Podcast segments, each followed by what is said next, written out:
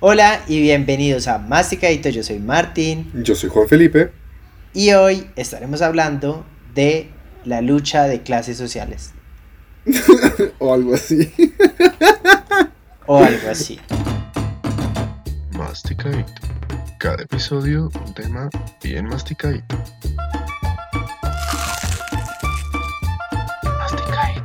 Bueno, Juan. Bueno, Martín. Y retomamos después de, un, de una ausencia un poquito prolongada y hoy queremos hablar de un tópico por excelencia de las novelas, que es la desigualdad y la lucha de clases sociales. O sea, no existe novela sin el conflicto de, de lo que llamamos clases sociales. De acuerdo. En la televisión y el cine colombiano ha habido representaciones de clases sociales, lo que tú dices, en todas las producciones. En algunos casos es el eje y el centro de la trama, en, no sé, documentales como Gamín de 1977, eh, agarrando, agarrando Pueblo, muy importante de Carlos Mayolo del 78, Rodrigo de No Futuro, son como muy importantes, La Vendedora de Rosas, ¿no? Son como historias en las que eh, la condición socioeconómica de los personajes es fundamental para la trama.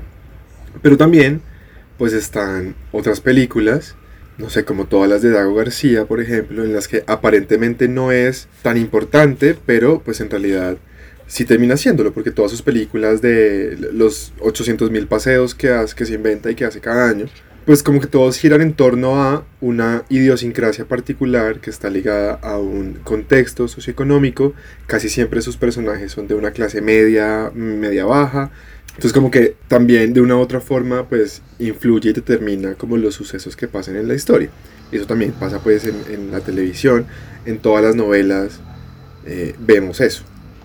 Claro, y es que si bien pues la vida de cualquier persona está pues que vive en sociedad está marcada como pues como dentro de lo que en Colombia como que en otros países no está el tema de los estratos socioeconómicos pues como que aquí estamos eh, por decir, categorizados de acuerdo a un estrato.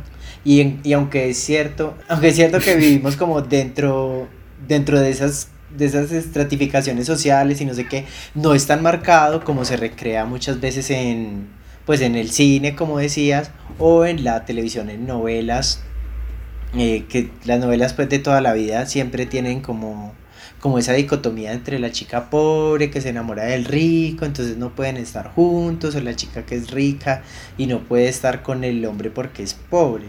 Y dentro de eso, como que también surgen unas dinámicas súper interesantes. Eh, y es lo que hoy queremos como analizar y de pronto darle una revisada y hacer como también una crítica y un llamado de atención a ese tipo de contenido. Ejemplos clarísimos de lo que tú dices las tres Marías, las, las novelas de, de Thalía, ¿no? María Mercedes, María del Mar y María del Barrio, pues todas pasaba lo mismo. Y es una fórmula que se ha replicado hasta el cansancio, lo que tú dices, la chica pobre que al final se vuelve rica, que está enamorada de un hombre que es millonario, entonces pues la diferencia de clases, ¿no? Como la canción de Selena, pues no les deja, porque son de distintas sociedades el caso es un Romeo y Julieta de toda la vida. Exacto. O sea, Romeo y Julieta de toda la vida. Sí, con la diferencia de que no, no, no es que las familias se odien por vendetas familiares, sino porque pues los pobres y los ricos no, pues no. O sea, y u. Y, Según esto no se juntan. si se juntan la desgracia. Y Y eh, algo que iba a decir es que en ciertos casos. en estos casos, no, hay algunos casos en los que, muy poquitos, en los que los papeles se revierten. En los que es un hombre que es de un estrato social bajo y se enamora de una mujer que es de estrato social eh, alto, pero es la minoría. La verdad es que la mayoría de las veces es el caso contrario. Y algo que es bien problemático de estas situaciones es que, pues al final de la historia, siempre ella se vuelve millonaria. O sea, el final feliz implica que necesariamente la persona, la, la, protagonista se vuelva millonaria, ¿no? O sea, ella no puede ser feliz y ser pobre, digamos, aquí utilizando la palabra pobre, pobre muy, muy, de una forma muy suelta, pero pues no puede ser feliz y pobre. Para ser feliz al final de la novela tiene que ser rica.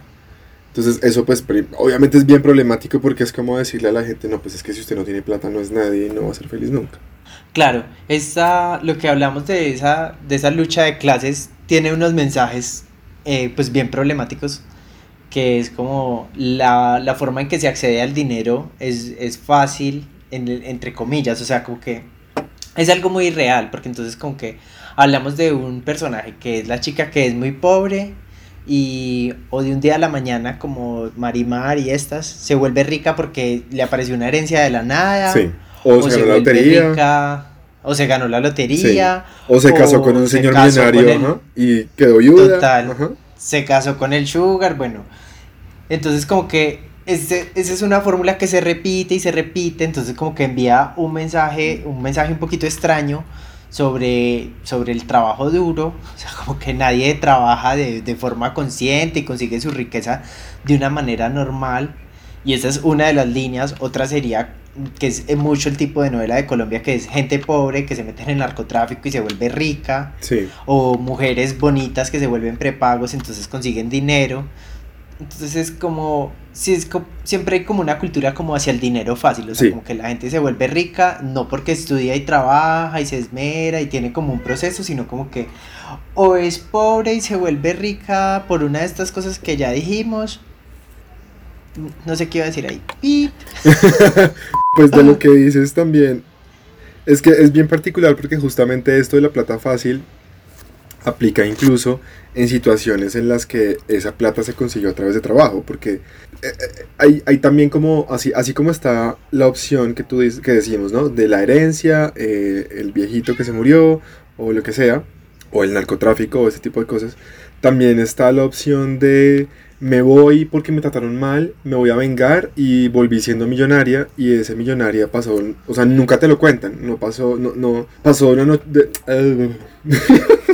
Sí, ella en un año se volvió empresaria. Exactamente, tú con su Avon, con sus marquitas, vendiendo su catálogo, ella ya Exactamente, es la dueña pues, es de, como- de una como- multinacional. Exactamente, entonces eso, eso perpetúa esta idea como de falsa eh, meritocracia en la que vivimos, en la que supuestamente el trabajo duro y cuanto más duro trabajes y más te esfuerces, más lejos llegas en la vida.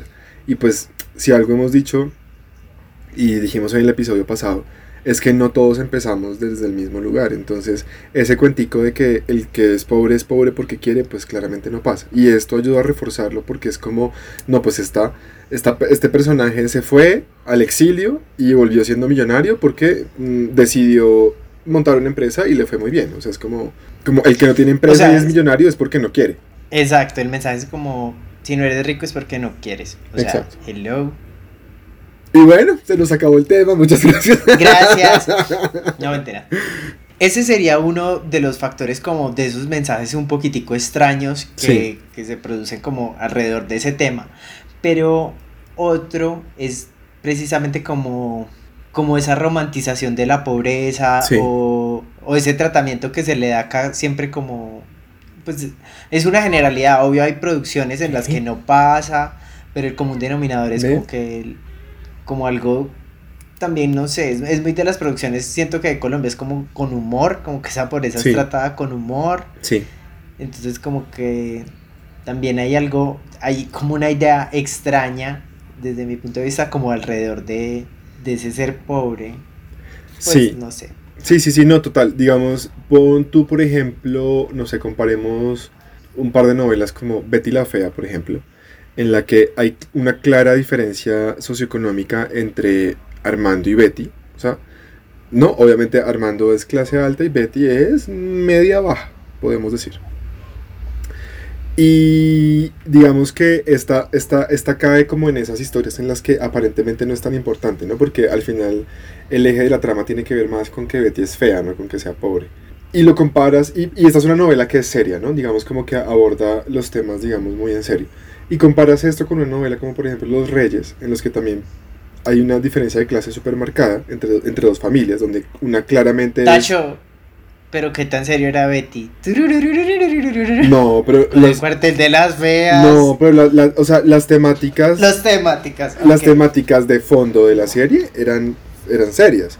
O sea, como el tema de que ella es fea, el tema de los balances económicos, de que tenían que maquillar unos balances y que el tipo la conquista solamente por eso. O sea, el tema de fondo me refiero. Obviamente, Sí. como cualquier otra novela, tiene, tiene su alivio. En clave de humor. Exactamente. Pero entonces, por ejemplo, Los Reyes, en donde la trama gira justamente en torno a la diferencia de clases entre dos familias, una eh, clase alta y otra, de nuevo, no pobreza extrema, pero pues una clase media baja, pero entonces lo tratan con humor todo el tiempo. ¿Por qué? Porque como que eh, en la televisión colombiana estamos acostumbrados a, acostumbrados a trivializar y lo que tú dices, romantizar eh, ese tipo de, de diferencias económicas. Entonces simplemente lo, lo volvemos chistoso y es como, jajaja, hace parte de la, de la idiosincrasia y entonces el acento que ellos tienen es como objeto de, a ver, no, no de burla necesariamente, pero pues lo, lo hace chistoso, o sea, lo trivializa completamente. Además te pones a pensar, es, es, por ejemplo una actriz, la actriz que hacía de, ¿cómo se llama esta niña? Constanza Camelo. Ella pues no sé cuál sea su, su trasfondo socioeconómico en la vida real, pero pues claramente está lejos de ser como era el personaje. O sea, ella no habla así en la vida real. Y el acento que le dio al personaje no estoy necesariamente diciendo que sea malo, sino que pues está hecho para reírse, ¿no? Es como trivializar el tema de que en Bogotá, por ejemplo, las personas de, de, menos recursos tienen un acento diferente a las personas que tienen mejores recursos. También eh, Daniel Arenas, que no me acuerdo cómo era el nombre del personaje, que era su interés romántico, justamente lo contrario, era el acento gomelo para el chiste. Entonces, de nuevo, es como trivializar completamente esta diferencia. ¿Por qué? Pues porque, bueno, no sé por qué, no soy un productor de televisión para decir por qué, pero, pero pues es eso, como que el problema está ahí, en que simplemente se, se, se habla de estas diferencias socio- socioeconómicas para reírse. Porque ahora somos la gente más de Ah, sí. internet, entonces no, no se pueden reír de No se pueden reír de nada, de nada. Bueno, y esto a la final, pues bueno, son novelas, entonces como que están bajo la excusa de que, de que es entretenimiento, entonces como que... Ah, espérate que pasó moto. Bueno, y a la final esto hace parte como de las novelas y de todo lo que podríamos englobar como entretenimiento. No, es una avenida principal. No voy a poder. Y, y esto a la final, pues es televisión y son, pues son telenovelas, entonces como que hay una excusa como de que están enmarcadas dentro de lo que es el entretenimiento, Sí, pero también se ha, se ha trasladado como, hablando otra vez como de esa pornomiseria, pues es como esa explotación de esa imagen de, de algo como pobre, como que genera también morbo. sí. Esto no solo se ha llevado como a telenovelas, sino también a realities. Por ejemplo, en los últimos protagonistas de novela también había como, como una, o sea, aparte de todos los problemas que tuve ese protagonistas de novela, pero había una intención como de causar morbo en la gente y como este personaje de Gina, esta niña Sí. que participó ahí, pues claramente explotaba como esa imagen de la pornomiseria, o sea, con sus calzones, con como una estaban como sí, no sé, no sé cómo decirlo, pero eran como explotando esa imagen de que ella era pobre y de que entonces era como más ordinaria. Sí, ponerla a hacer...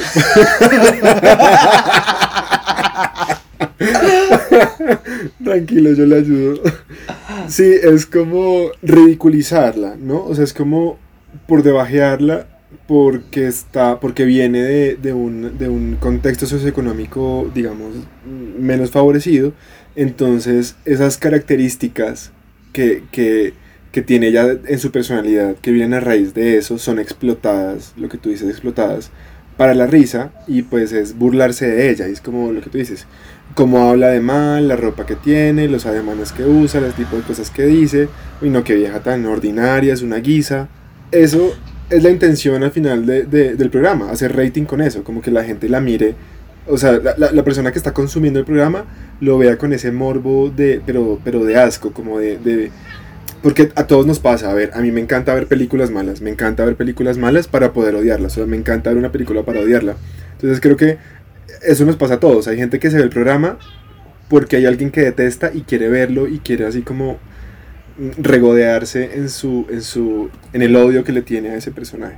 Sí, y eso, bueno, y eso por ese lado, pero también tam- pasan otros escenarios como las noticias.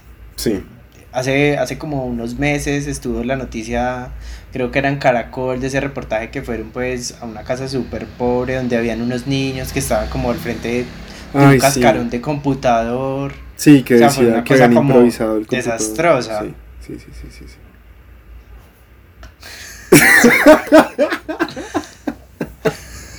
ya te vi, no te quedas congelado, no te quedas congelado, sino que finges estar congelado, así como para que yo hable. Fue una no, pero sí, un desastre total. Fue un desastre total porque sí. ¿Qué es lo que estás diciendo? O sea, aquí este es el meollo de todo el asunto y es eh, esto, es, esto es lo el, ¿Qué pasa? Venga, hable en el micrófono. Bueno, entonces justamente este es el meollo de todo el asunto. Y es que eh, lo, que está mal es hacer ver, por ejemplo, a estos niños, en este caso de, del computador, como unos héroes, porque están saliendo adelante a pesar de las dificultades. Y no los puedes ver así, porque eso es desconocer todo, todo, toda la negligencia del Estado y de muchas figuras que deberían estar ahí para apoyar a esos niños. O sea, ellos no tienen por qué ser héroes que se valen por sí mismos. Ellos deberían ser como todos los demás niños que reciben las mismas oportunidades. Ellos aquí no son héroes, son víctimas de una situación de pobreza que los tiene en esa situación en la que improvisan un computador, que además es una cosa que, que, que no entiendo cuál fue el proceso lógico de grabar eso. O sea, ¿Quién era el editor de esa nota? ¿Quién aprobó o sea, El, camarógrafo fue y le dijo a los niños como, vengan, siéntense aquí y yo los voy a grabar y ustedes fingen como que están escribiendo en el computador que claramente no tiene pantalla, ni tiene CPU, sino que solamente es un cascarón de, un monitor. ¿Cómo? ¿O cómo? O sea, ¿cuál es el proceso lógico para llegar a eso? ¿Qué tan miserable tienes que ser para, para, para, para hacer una cosa así? Y eso no es lo único. Claro, son notas muy amarillistas. Son súper amarillistas, exactamente. Y digamos que el problema con, con, con, todo lo que estamos diciendo es que la gente pues normaliza esos comportamientos. Entonces vemos eh, que la reacción, la reacción del, del, que ve eso, la reacción del pueblo frente a esos temas, pues eh, es altamente clasista, digamos, con, con todo lo que pasó en Tasajera el accidente este del, del, camión que se prendió en fuego y la gente que se murió, la cantidad de, de tweets diciendo como, ah, eso les pasa por ladrones, esos pobretones, uno, la cantidad de memes pues burlándose como uno no puede ir allá porque le roban todo, y bueno, un montón de cosas que ya ni me acuerdo, burlándose porque eran pobres y sin, sin, sin o sea, desconociendo que, pues hombre, viven en una, en una situación socioeconómica muy complicada y uno no yo no puedo justificarlos y decir que lo que estaban haciendo de robarse la gasolina esté bien.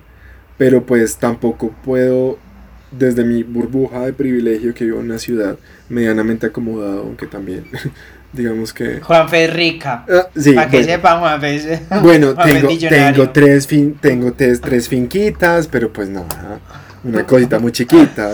Yo aquí desde mi penthouse, aquí en Nueva York, grabando, muy humilde. No, no, no, ¿qué tal, qué tal?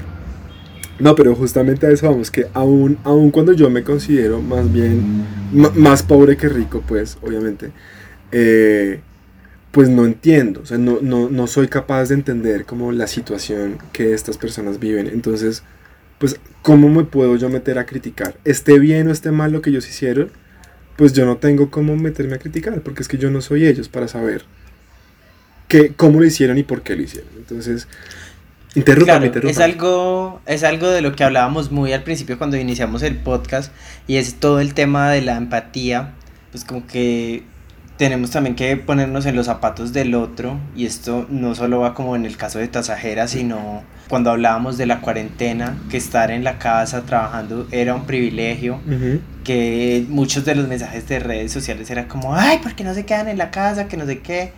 Pero pues también esto habla como de un, de un desconocimiento, ¡ah!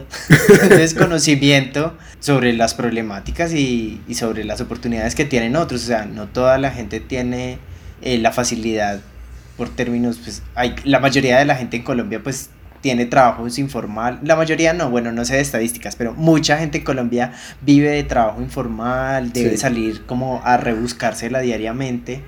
Y aunque estamos en pandemia y eso, y pues lo óptimo sería que no, pues o sea, la gente muchas veces está como, bueno, o me muero de hambre o me muero de COVID. Sí. Eh, entonces como que sí, muchas veces no, no somos empáticos y no podemos ver como más allá de, de nuestras propias posibilidades. Y además quería decir que uh, hay otro pu porque tenía una idea súper buena y se me olvidó.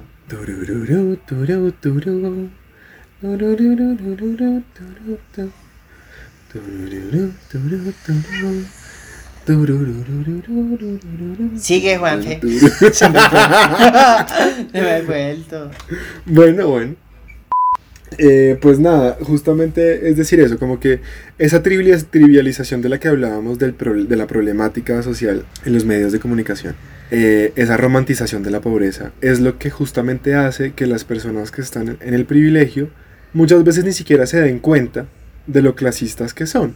Porque en sus cabezas la pobreza es como, ¿qué? Pues no, no sé, es como una persona que tiene menos que yo, pero pues están bien igual, ¿no? O sea, están bien, no, no se van a morir de hambre.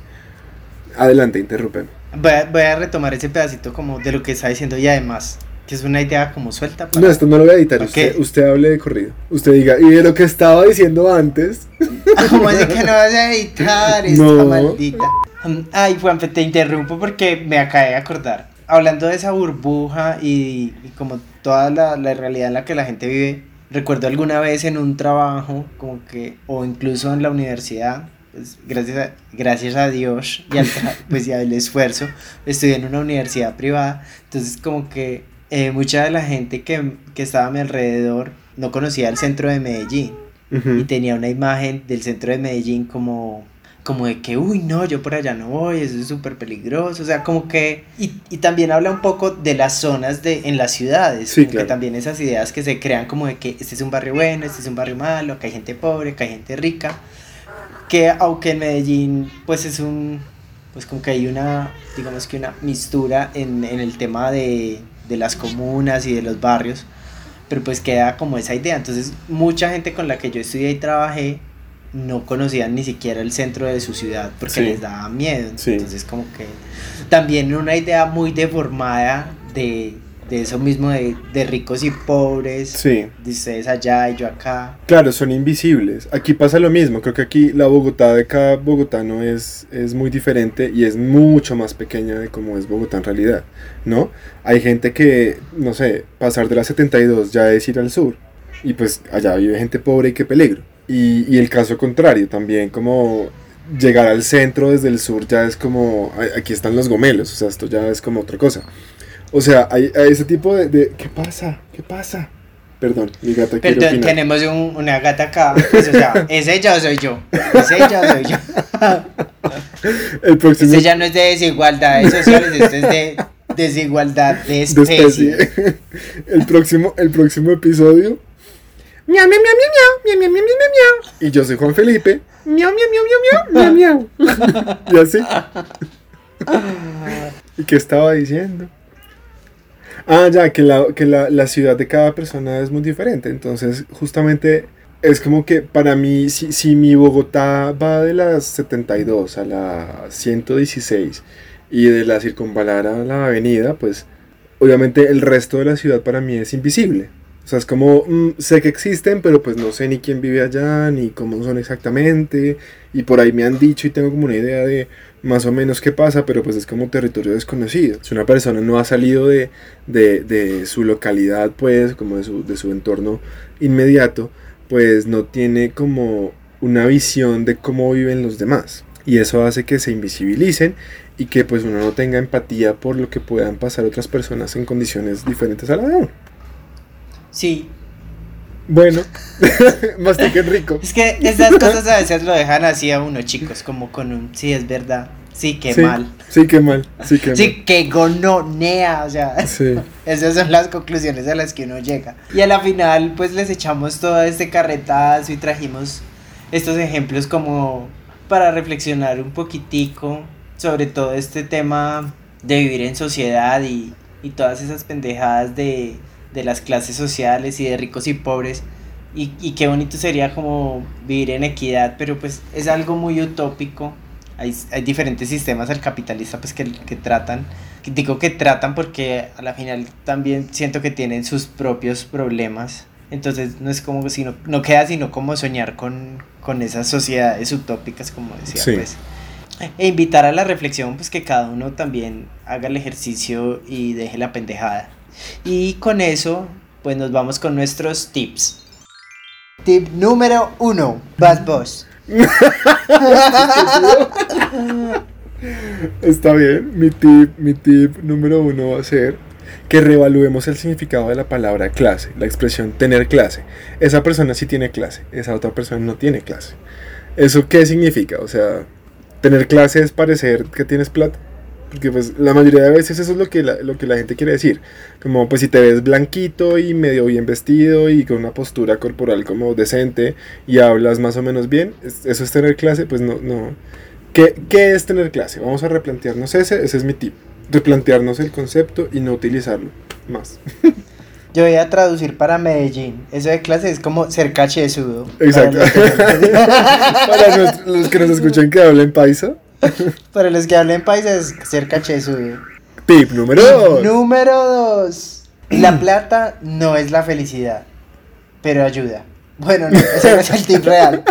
El tip real es como, pues no seamos como en las novelas, o sea, como que pues, el éxito se mide de diferentes maneras, entonces como que creo que también esa obsesión de todos como por tener dinero, pensar que eso es alcanzar la felicidad, pues ya es, es muy es muy 1900, o sea, hello, estamos en el 2000, en el 2020, el año que cambió todo, entonces como que menos es más.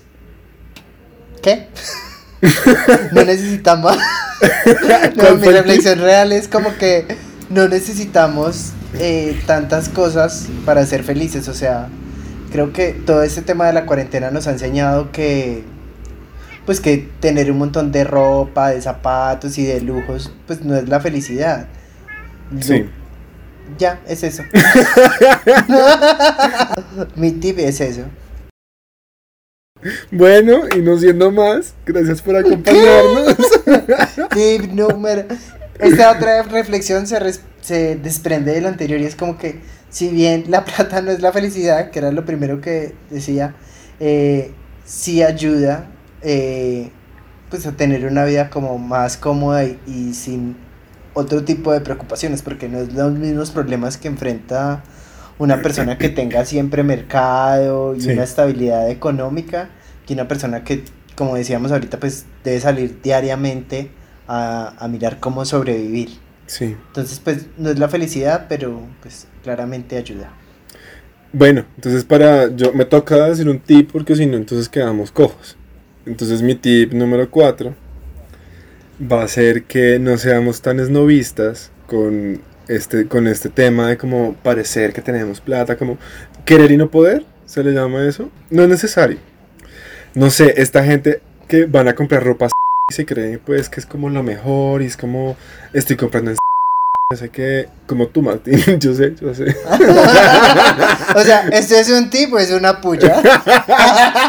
Es una intervención, es una intervención. Yo lo que voy a decir es la que puede, puede y la que no, que aplaude. No, a lo que iba es como, pues, eso no, eso no vale nada. Es decir, si tú, te, si tú te vistes lindo, te vistes lindo con lo que haya. Y si tú te vistes horrible, pues te puedes poner las marcas más caras encima. Y si te vistes horrible, pues te vistes horrible. Eso también ¿Cómo es así? Esa es una segunda Eso puya. también. Bebé, no es lo más caro, calmación.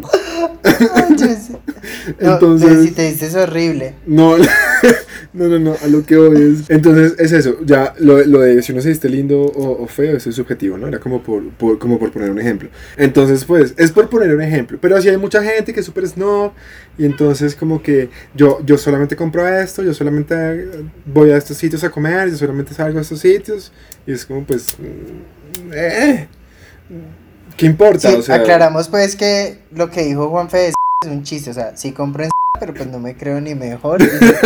como lo más top. ¿Ok? a mí no me insultes. Es más, pongámosle pip a porque no pago No mención. nos están pagando, exactamente, no nos están pagando. Entonces, esa, esa marca.